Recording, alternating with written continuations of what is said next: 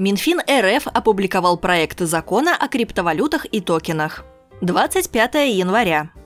Новым проектом закона криптовалюты и токены отнесены к категории цифровых финансовых активов, то есть имущество в электронной форме, созданного с применением криптографических средств. При этом статуса законных платежных средств на территории РФ цифровые финансовые активы не получат. Также не предусмотрено использование анонимных криптовалютных кошельков. Планируется обязательная идентификация их владельцев.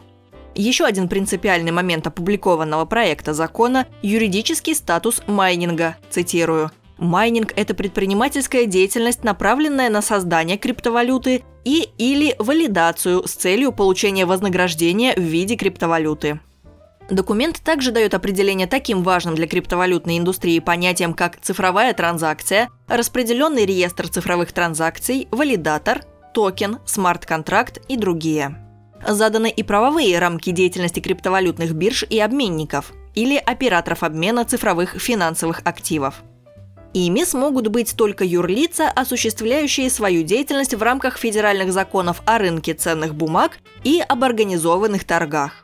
Согласно проекту закона, вся деятельность, связанная с обменом криптовалют на другие криптовалюты, фиатные деньги или иное имущество, должна вестись только через операторов, Сделки по обмену цифровых финансовых активов лицами, не являющимися в соответствии с ФЗ от 22 апреля 1996 года номер 39 о рынке ценных бумаг квалифицированными инвесторами, осуществляется только путем зачисления или списания цифровых финансовых активов со специального счета, открываемого оператором обмена цифровых финансовых активов, являющимся владельцем цифрового кошелька, используемого для хранения информации о цифровых финансовых активах и порядке доступа к реестру реестру цифровых транзакций. Конец цитаты.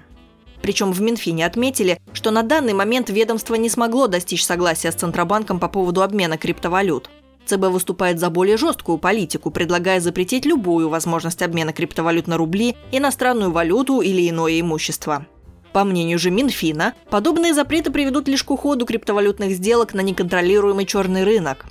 Отдельная глава законопроекта посвящена особенностям выпуска и отчуждения токенов. Иными словами, ICO и другим видам краудфандинга с использованием блокчейн-платформ. Непрофессиональные инвесторы будут ограничены как в максимальной сумме приобретаемых токенов до 50 тысяч рублей, так и в праве владения кошельком для токенов.